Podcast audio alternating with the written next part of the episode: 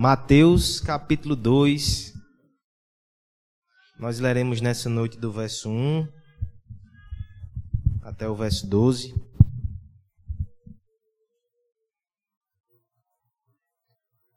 Continuamos, meus irmãos, na nossa saga natalina fora de época. Que possivelmente ela termina hoje, ainda temos um mês aí quase para o Natal. E nós iremos hoje visitar uma cena bem marcante, aquela que muitas vezes nós vemos nos presépios de Natal, com os reis magos, se é que são reis, se é que foram na manjedoura. Veremos que nem tudo assim está tão claro nessa passagem.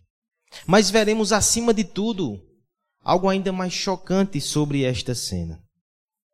Ela não é tão melosa assim quando muitas vezes nós pensamos. Ela trata de coisas duras.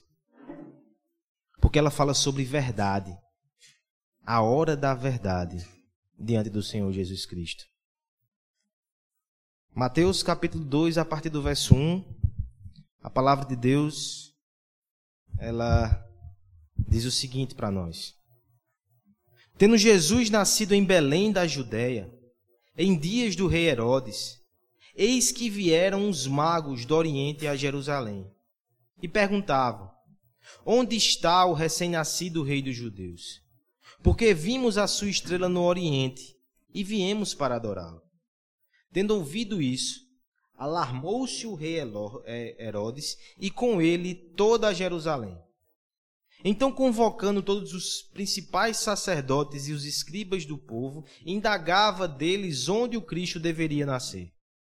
Em Belém da Judéia, responderam eles, porque assim está escrito por intermédio do profeta.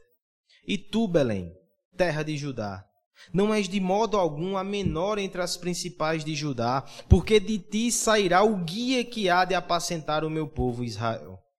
Com isto, Herodes, tendo chamado secretamente os magos, inquiriu deles com precisão quanto ao tempo em que a estrela aparecera. E enviando-os a Belém, disse-lhes: Ide, informai-vos cuidadosamente a respeito do menino, e quando tiverdes encontrado, avisai-me, para eu também ir adorá-lo. Depois de ouvirem o rei, partiram. E eis que a estrela que viram no oriente os precedia, até que chegando, parou sobre onde estava o menino. E vendo eles a estrela, alegraram-se com grande e intenso júbilo. Entrando na casa, viram o menino com Maria, sua mãe. Prostrando-se, o adoraram e abriram, abrindo seus tesouros, entregaram-lhe suas ofertas: ouro, incenso e mirra. Sendo por divina advertência prevenidos em sonho para não voltares à presença não voltarem à presença do rei Herodes, regressaram por outro caminho à sua terra. Vamos orar, meus irmãos, pedindo graça ao Senhor para entender a sua palavra e a sua vontade. Pai amado, nós te louvamos e te agradecemos por tudo que nós presenciamos e vivenciamos no, na adoração até aqui, Senhor. Como é bom ouvir a tua palavra, como é bom orar a ti, Senhor, e cantar louvores ao teu nome, como é bom ofertar na tua casa também, Senhor. Mas nós temos um apreço por esse momento em que o Senhor nos permite sentar aos teus pés e ouvir a tua voz, Pai. Te pedimos que, mesmo diante de uma passagem que de certa forma todos conhecem, possamos de fato enxergar glória, verdade, que possamos enxergar, enxergar aqui sobre Cristo, o seu Evangelho e como ele preenche os nossos corações, Pai. Nos ajuda a entender essa passagem para nossa edificação e para a tua glória. Em nome de Jesus. Amém. Por quanto tempo é possível abafar a verdade? Conseguiremos sufocá-la por quantos instantes? Até quando será possível calar, reprimir ou distorcer a voz da verdade? Será que há um tempo, lugar e momento onde essa verdade represada no coração é inevitavelmente revelada diante de todos? Seriam todas as nossas máscaras perecíveis? Esse é o tipo de reflexão que deve causar pavor no coração dos hipócritas. E longe de dizer que você é um desses, De forma alguma eu quero ofender ninguém. Mas eu preciso também pedir que você se inclua nessa reflexão. Será que somos totalmente honestos e sinceros em todos os nossos relacionamentos? Será que somos completamente transparentes ou cada um de nós, em alguma medida, ainda represa um pouco da verdade e tenta calá-la ou abafá-la sem sucesso? E o pior, meus irmãos, é que às vezes nós podemos estar agindo assim de forma inconsciente ou pelo menos distraída, sendo até hipócrita, sem perceber. Um psiquiatra canadense disse certa vez que você só consegue descobrir no que de fato acredita, ao invés daquilo que você pensa que acredita, quando você observa as suas ações. Você simplesmente não sabe no que de fato acredita antes disso. Você é complexo demais para entender a si mesmo. É da nossa vida prática nas nossas ações irrefletidas que muitas vezes mostramos no que de fato cremos, não necessariamente naquilo que professamos. Pois bem, que reflexão natalina. Mas diante do bebê Jesus Cristo, nós precisamos nos perguntar isso. Será que o nosso relacionamento com Ele, será que a nossa espiritualidade e a nossa religião é totalmente franca, honesta e aberta?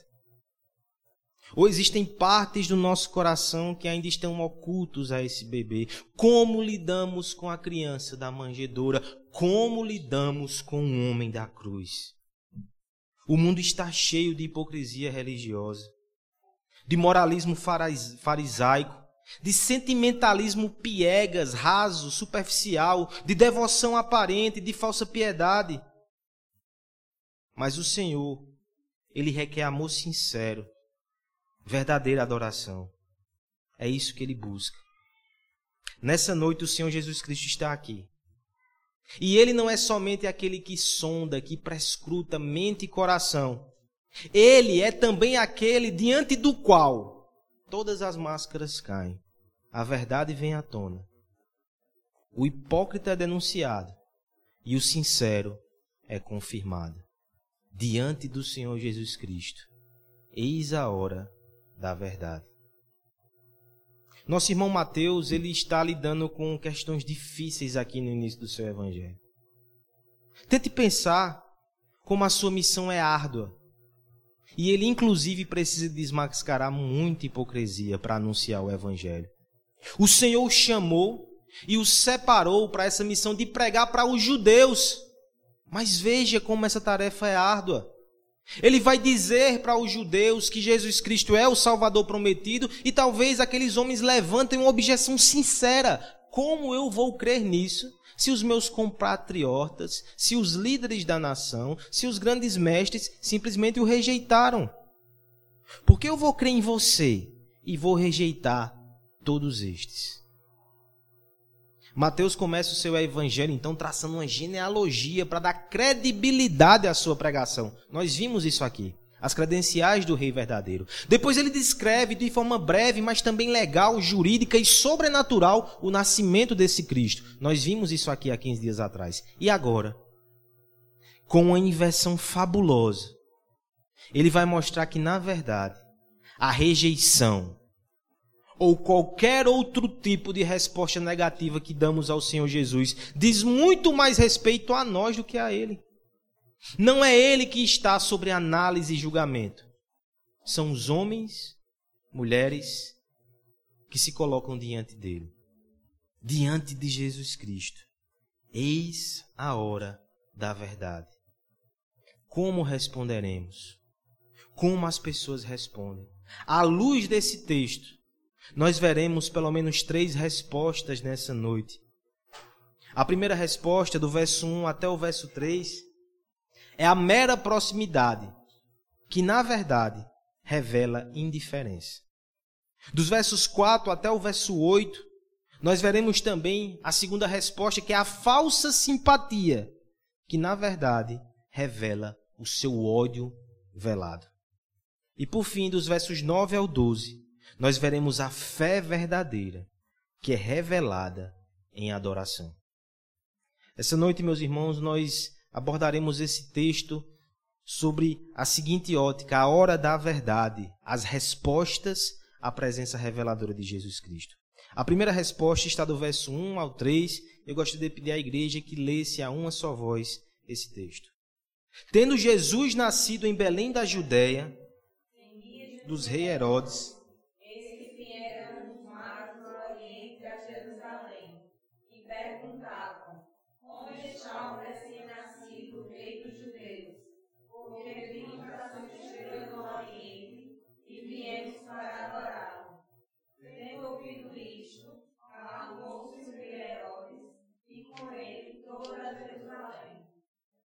mera proximidade superficial. Esse talvez seja uma grande, uma grande marca da nossa geração. Em tempos de rede social, amizades digitais, parece que é uma tendência em parecer que estamos próximos, mas na verdade é uma superficialidade e até uma indiferença no meio disso tudo. Críticos têm se levantado para denunciar esse tipo de liquidez nos relacionamentos. Imagine então como isso pode ser prejudicial do ponto de vista espiritual. Nós temos aqui nesse texto homens que estavam extremamente perto do evento mais importante da história. O verso 1 ele já começa assim, rapidamente mencionando isso. Tendo Jesus nascido em Belém da Judéia, já aconteceu. Aquilo que foi prometido por séculos, o anseio de pessoas, de famílias, aconteceu. Jesus nasceu. Como estão as pessoas que estão próximas disso? Essa primeira cena ela se passa na capital Jerusalém. E o texto vai dizer que ele nasceu em Belém. É próximo. É próximo, mas ao mesmo tempo é distante. Porque os habitantes de Jerusalém olhavam para Belém com desdém, é uma cidade pequena do interior. É longe de nós, não está no centro. Por mais que a gente tenha visto histórias lindas aqui em Belém, como Ruth e Boaz, o rei Davi é de Belém, mas no geral essa era uma cidade esquecida. É lá em Belém que Jesus nasce. E é no tempo do rei Herodes. Localizado o nascimento geograficamente, temporalmente, a pergunta é: como é que essas pessoas vão interagir com isso? Será que isso foi anunciado nos jornais? Será que nos grupos de WhatsApp mensagens foram disparadas, espalhadas? Será que as pessoas estão comentando isso na vizinhança? Não. Parece que ninguém soube o que aconteceu. É interessante que no relato de Mateus a gente vai perceber que só pastores humildes souberam. E aqui, outros personagens improváveis, magos do Oriente. Tendo Jesus nascido em Belém da Judéia em dias do rei Herodes, eis que vieram os magos do Oriente a Jerusalém. Sabemos pouco sobre esses homens. Nós não sabemos se eram reis. Muitos entendem que eram reis porque o salmo que o irmão André leu aqui no começo falam que reis trariam presentes. Então entenderam que havia aqui uma profecia e que esses magos eram reis. Mas o texto não diz. O texto não diz nem que eram três. Eles entregam três presentes. Mas por que não duas pessoas dando três presentes e quatro pessoas dando. Enfim, nós não sabemos. A tradição deu até nome a eles, mas o texto não diz. O que nós sabemos é que eram magos. E isso é estranho. Magos? Magoi também pode ser traduzido por sábios. Na verdade, na antiguidade, a linha era tão tênue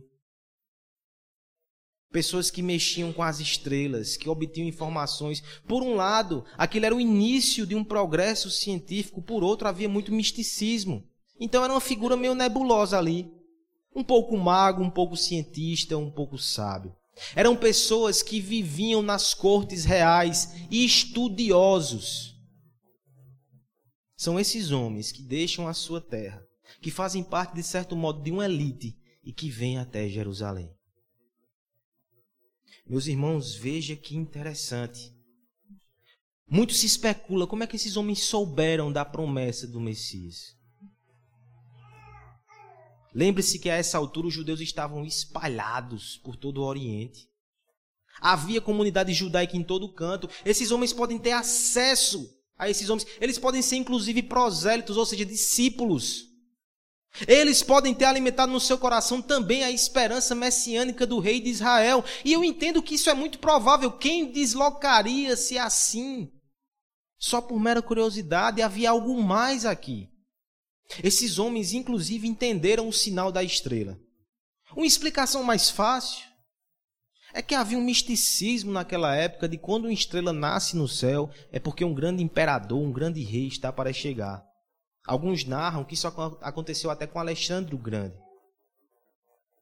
No entanto, eles foram tão específicos. Tantas estrelas, como é que eles foram parar direto em Jerusalém? Como é que eles sabiam que era o rei prometido de Israel? Eu gosto mais da possibilidade de que eles entenderam a profecia de Números 24, 17, onde Balaão, um profeta, no meio de uma visão, ele diz que ele vê uma estrela chegando e que essa estrela anuncia alguém que esmagará os inimigos, que reinará. Aqueles homens, possivelmente então, abraçaram essa profecia, viram o sinal do céu, saíram da sua terra. Por favor, perceba o contraste aqui. O povo em geral de Jerusalém nem sabe o que está acontecendo. O verso 2 diz: Eles perguntaram: Onde está o recém-nascido rei dos judeus? Porque vimos a sua estrela no Oriente e viemos para adorá-lo. Eles estão perguntando e as pessoas parecem não saber.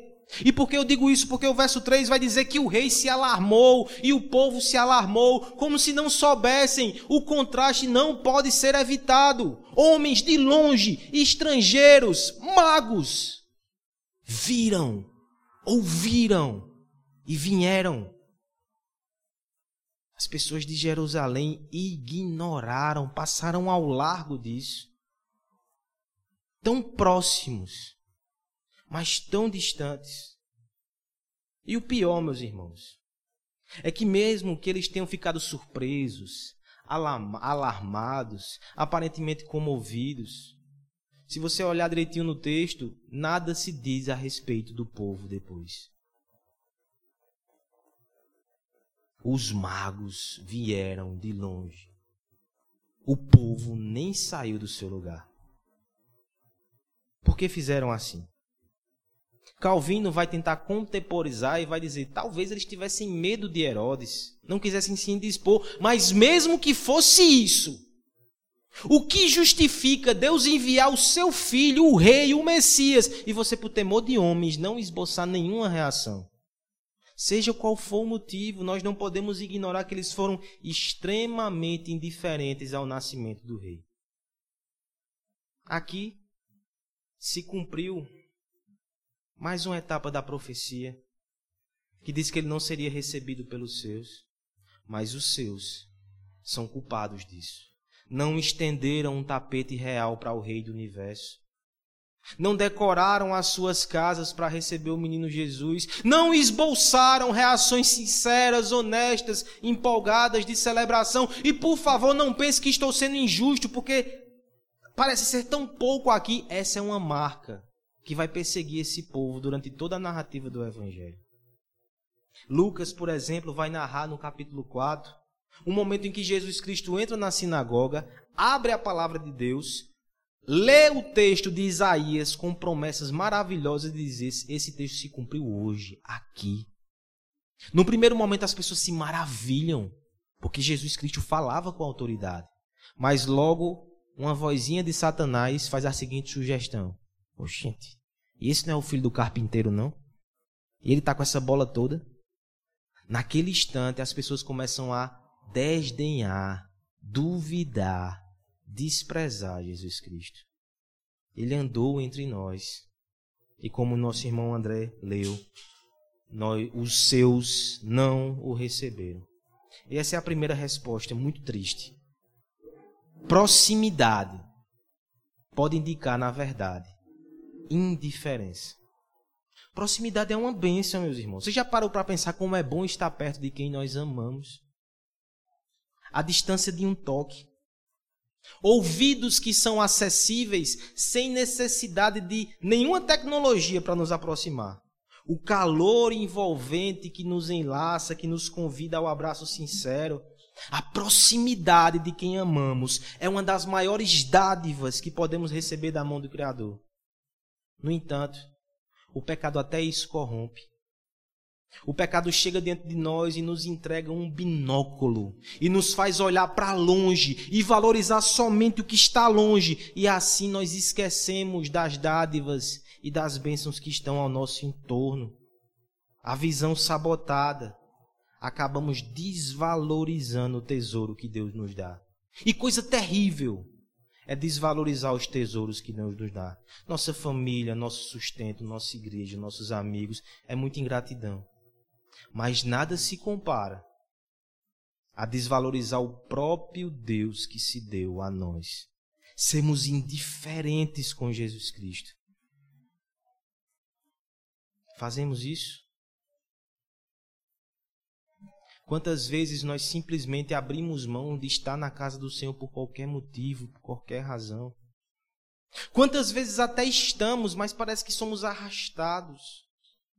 Quantas vezes nos falta o brilho do olhar em abrir a palavra de Deus e ouvir falar sobre o nosso amado Jesus? A rainha de Sabá veio de longe para ouvir Salomão e você muitas vezes tem tanta dificuldade de vir ouvir aquele que é maior do que Salomão. Quantas vezes somos indiferentes com o nosso Deus? Eu me lembro de um pregador do passado que dizia que com frequência as pessoas que vivem mais perto dos meios de graça são justamente aquelas que mais negligenciam os meios de graça. Tão perto da igreja, tão longe de Deus. Esse é um risco real, irmão. Cuidado com a indiferença. Cuidado com a apatia. O Senhor Jesus Cristo está aqui sendo anunciado. Nada justifica nosso desinteresse. Nós precisamos estar com o coração alegre. Nós precisamos celebrar. Cada culto é único. Cada ato de adoração é única. Você nunca vai sair daqui do mesmo jeito se o seu coração estiver aberto e concentrado em conhecer mais do Senhor Jesus Cristo. Não seja indiferente com o tesouro que Deus deu. Essa é a primeira resposta que nós devemos evitar. A mera proximidade que na verdade dá indiferença. Mas há ainda uma segunda resposta que é pior. E não se engane. A primeira facilmente se torna a segunda. Segunda resposta, dos versos 4 até o verso 8, é a falsa simpatia, que na verdade revela seu ódio velado. Deixa eu pedir aos irmãos que lessem do verso 4 ao verso 8 a uma só voz. Então, convocando todos os principais sacerdotes e escribas do povo,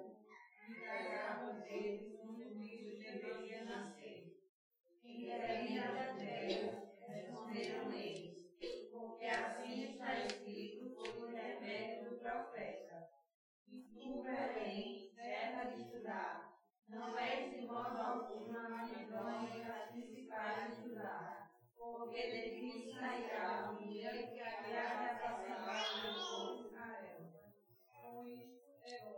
Isso, continua. Tendo chamado secretamente os magos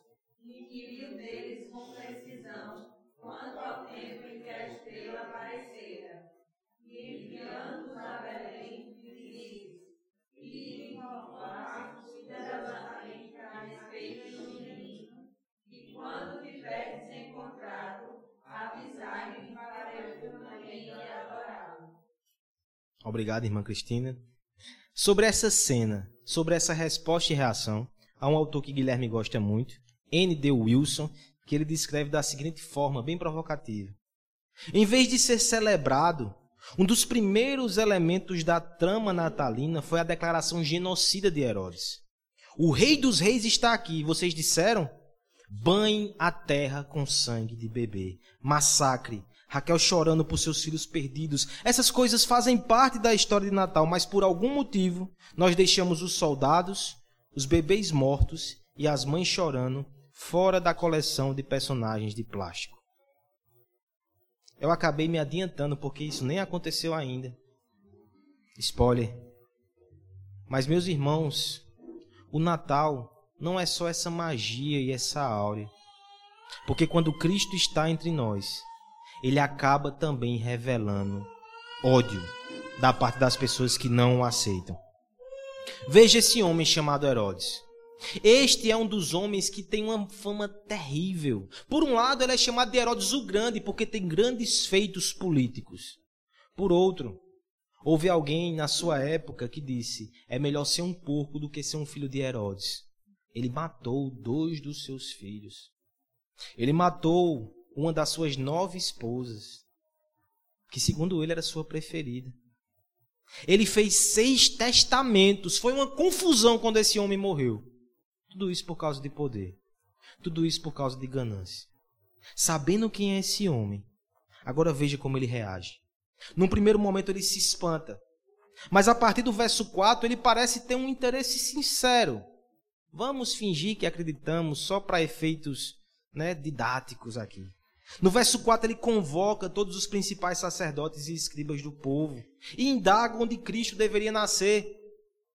Pela resposta do verso 5, parece que está na ponta da língua dos sábios e dos estudiosos da Escritura. Se Herodes fosse um crente sincero, talvez ele soubesse, porque haviam profecias. No verso 6, inclusive, é citado uma profecia de Miqueias, que diz que aquele que vai apacentar o povo de Israel, o bom pastor, ele viria de Belém de Judá. Essa resposta é dada muito rápida. Herodes aqui já revela que não era um homem tão piedoso assim. Mas será que ele está querendo se redimir? Será que agora que o Senhor Jesus Cristo chegou, ele vai mudar a sua postura, vai mudar a sua atitude? O verso 7 nos diz que ele chama secretamente os magos, e aqui já fica estranho.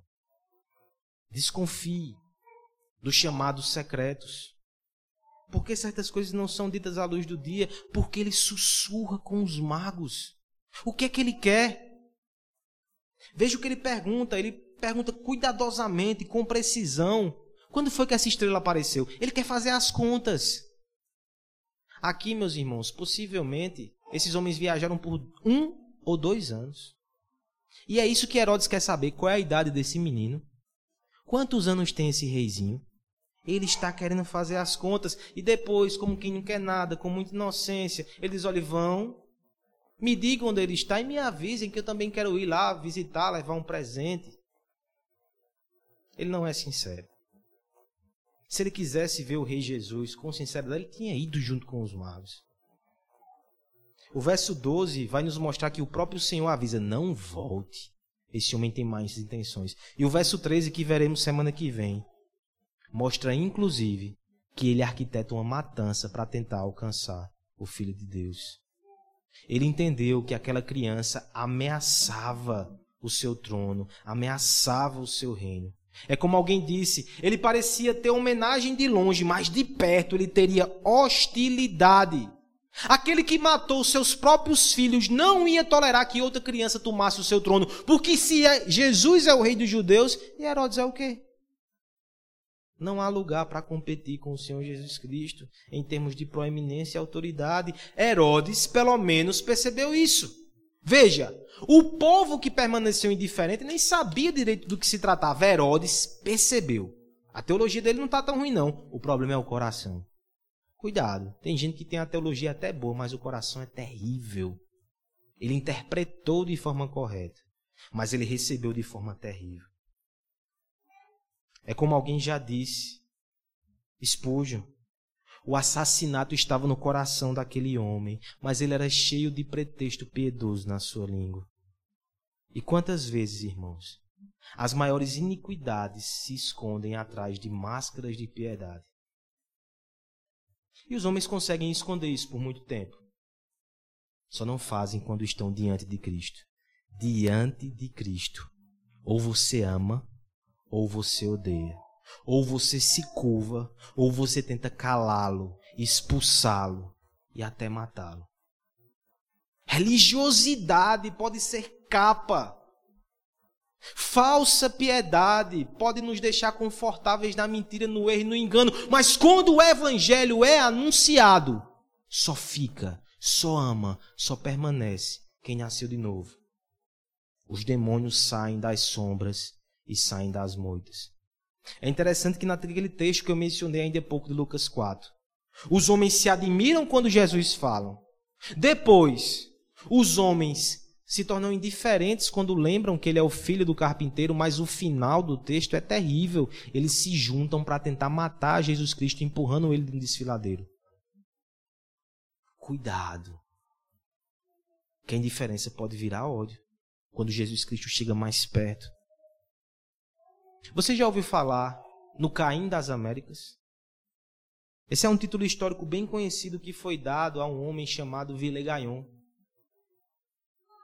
Este homem, ele chegou aqui no Brasil em 1557, um francês.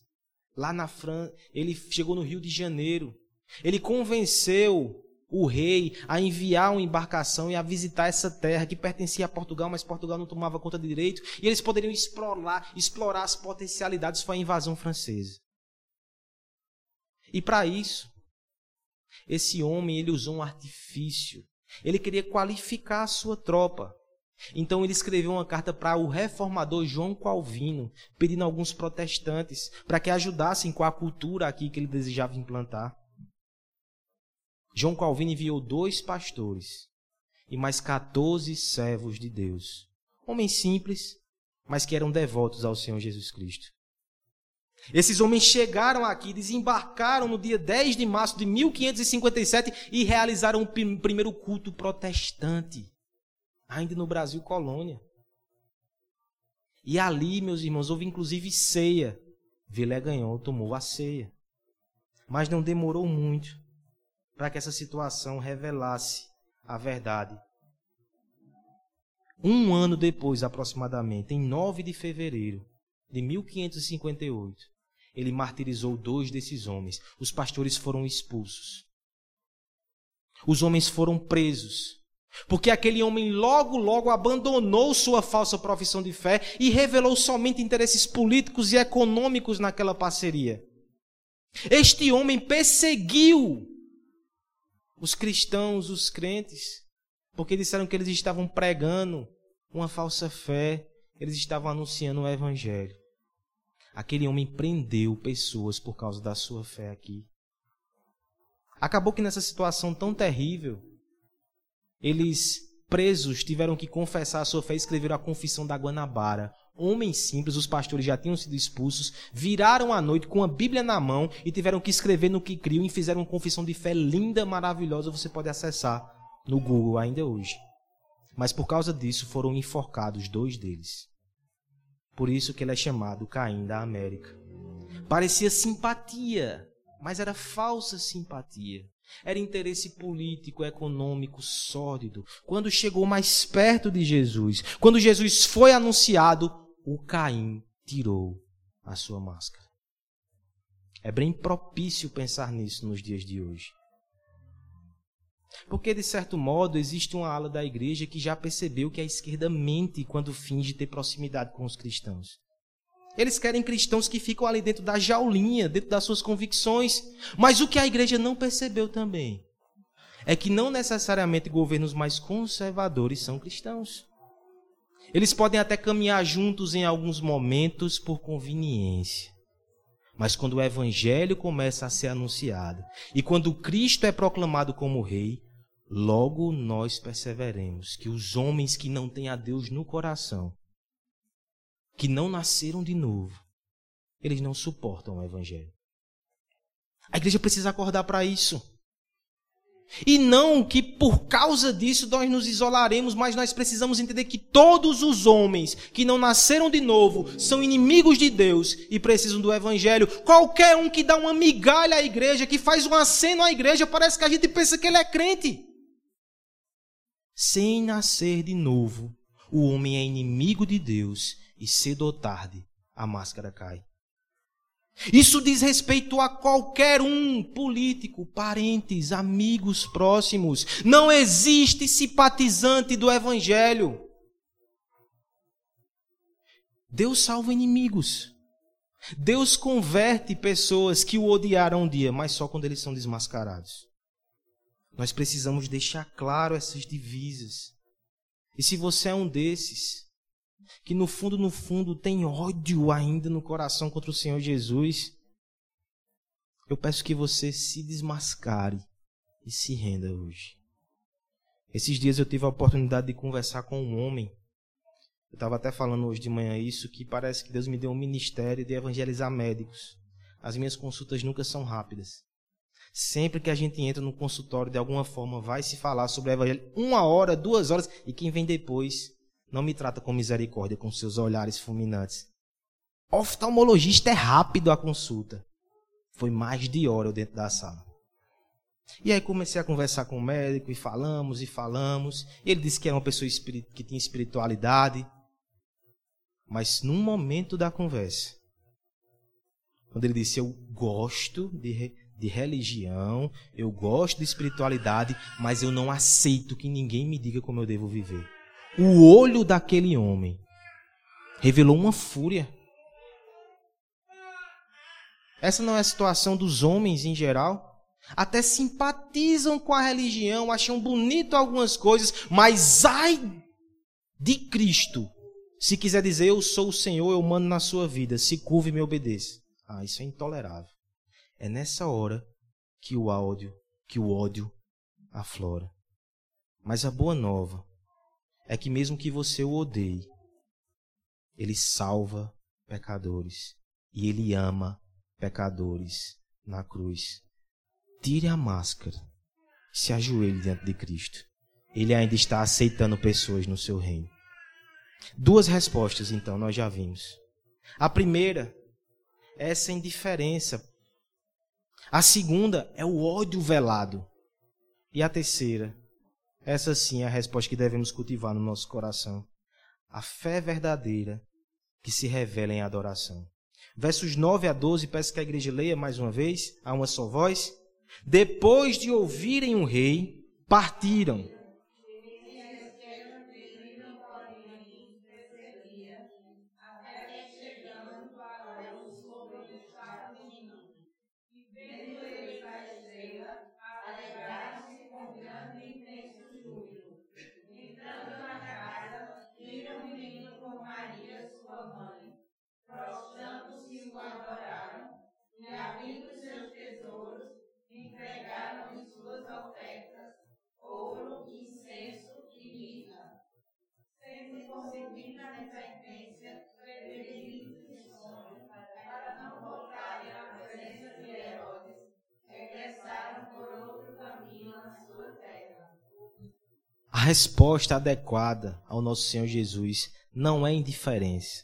não é ódio, é a fé que se revela em adoração. Mas, por favor, não diminua o significado de adoração, como se fosse somente cantar uma canção.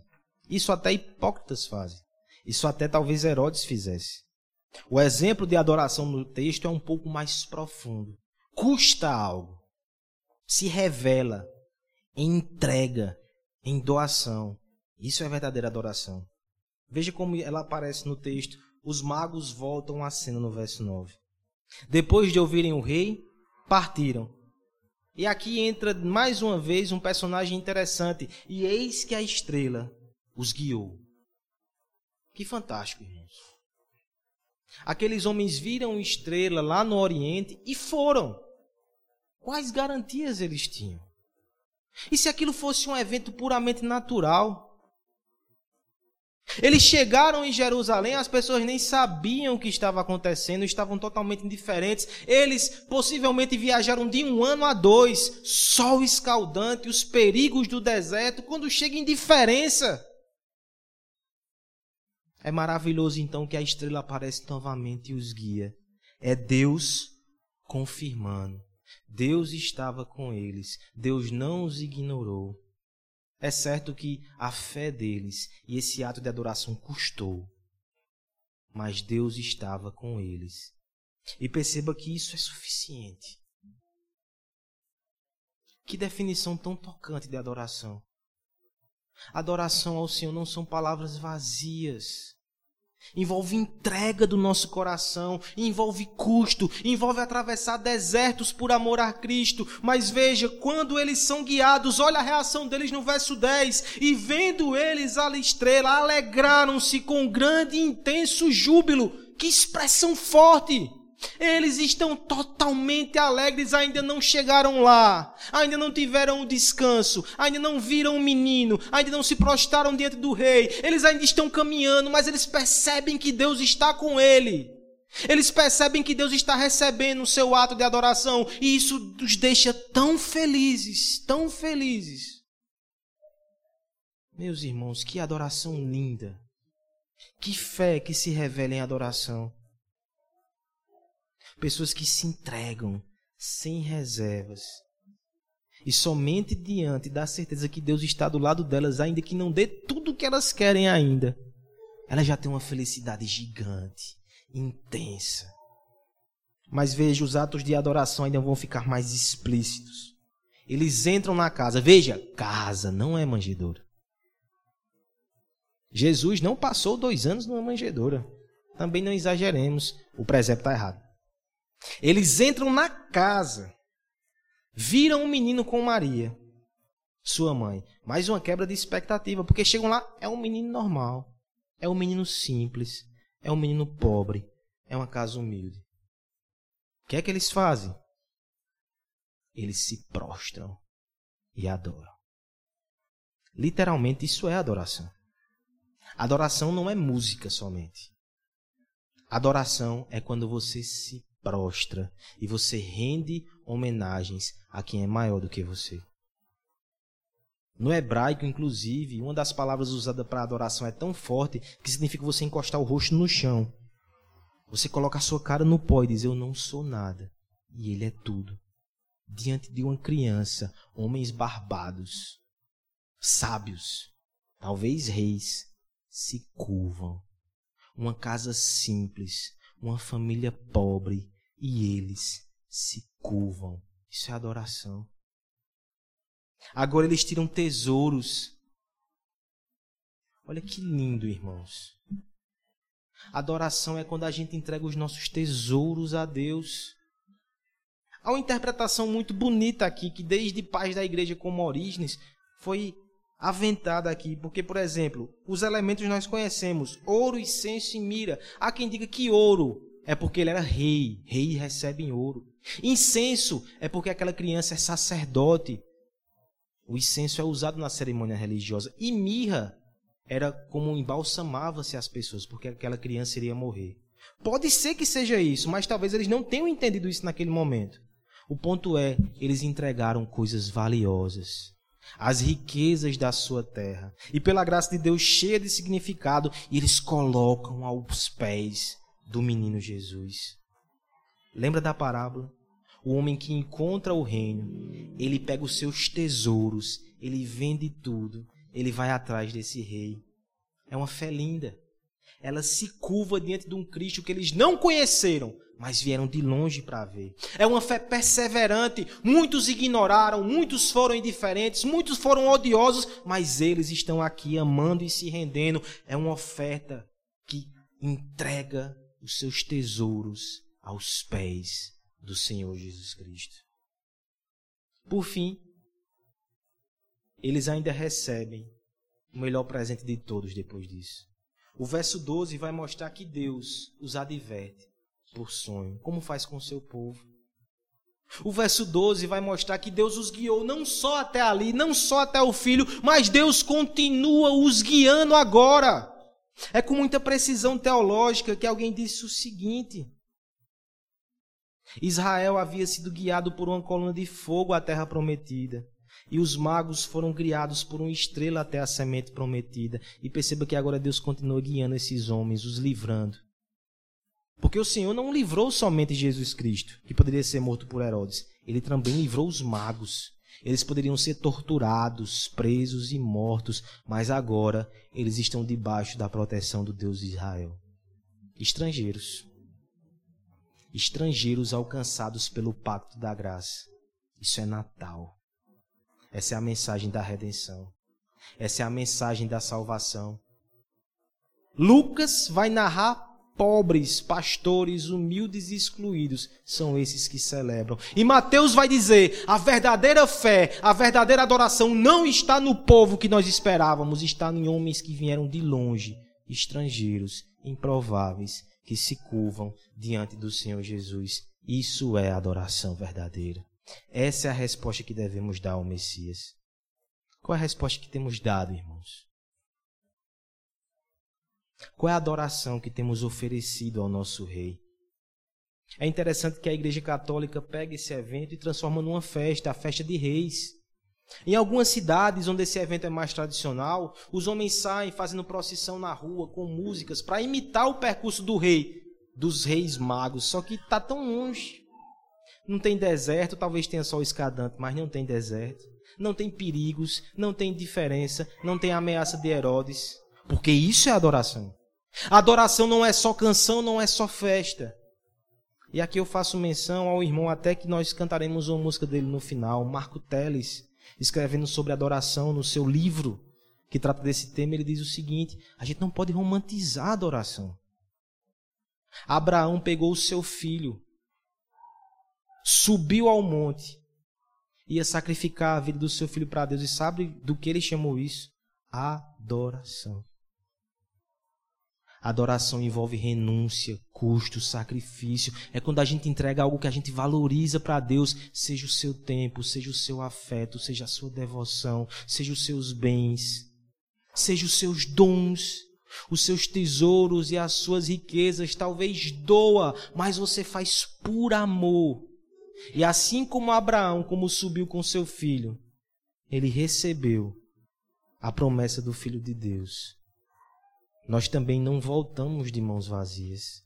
Assim como os magos, quando nós adoramos a Deus, nós recebemos mais de Deus e mais de Cristo. Há um pregador que disse, levantou uma questão interessante. As convenções sociais da época dizia: quando você recebe um presente de alguém que vem visitar, você tem que dar um presente de volta. Eu e Guilherme estaremos com problemas, dadas as últimas visitas né, com o nascimento das crianças. Estamos em dívida. Mas perceba que José e Maria não deram presentes aos magos. Eles nem teriam como, eram muito pobres. Mas um dia, o filho deles seria o presente que seria entregue pelos magos, pelos pastores, pelos judeus que creram e por nós. O Filho de Deus é o presente. É por isso que não é demais quando ele pede presentes de adoração para nós. Ele já nos deu tanto. Ele já nos deu o seu filho. Qual outra resposta seria digna desse sacrifício?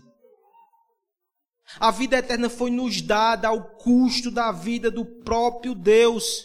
Nós só podemos honrar esse sacrifício entregando também a nossa vida por Cristo e a Cristo em um ato de adoração. Nada menos do que isso é digno. Suor sagrado, sangue bendito foi derramado em nosso favor. Como então a gente pode se negar a suar a camisa por Cristo e sangrar por Ele, se for preciso, como ato de adoração? Nada menos do que isso deve ser oferecido. O Deus que nos deu tudo em seu Filho deve receber tudo que tivemos em Sua honra e seu louvor, como ato de adoração sincera.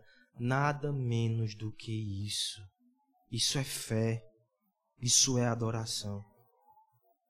E ainda que o mundo não entenda sua fé, meu irmão. E ainda que no meio de tanta indiferença as pessoas achem que você é louco por entregar tempo, recurso e talento a Deus. Ainda que o mundo hostilize a sua fé porque na verdade odeia o Senhor Jesus Cristo. Você sabe quem Ele é. Você sabe quem ele fez. Você ama o menino da manjedoura. Você ama o homem da cruz. E você entrega sua adoração sincera a ele, porque sabe que ele se entregou por você. Não se escandalize com a criança. É o rei do universo. Não se escandalize com a casa simples. Ele é o Deus que criou todas as coisas. Se você não se escandaliza com a manjedoura, você também não vai se escandalizar com a cruz. E no meio da fraqueza, da simplicidade e da pobreza, você cantará com os anjos: Glória a Deus nas alturas e paz na terra aos que Ele quer bem. Adore ao Senhor. Essa é a única resposta devida à tão grande dádiva que foi o seu Filho Jesus Cristo que foi entregue por nós.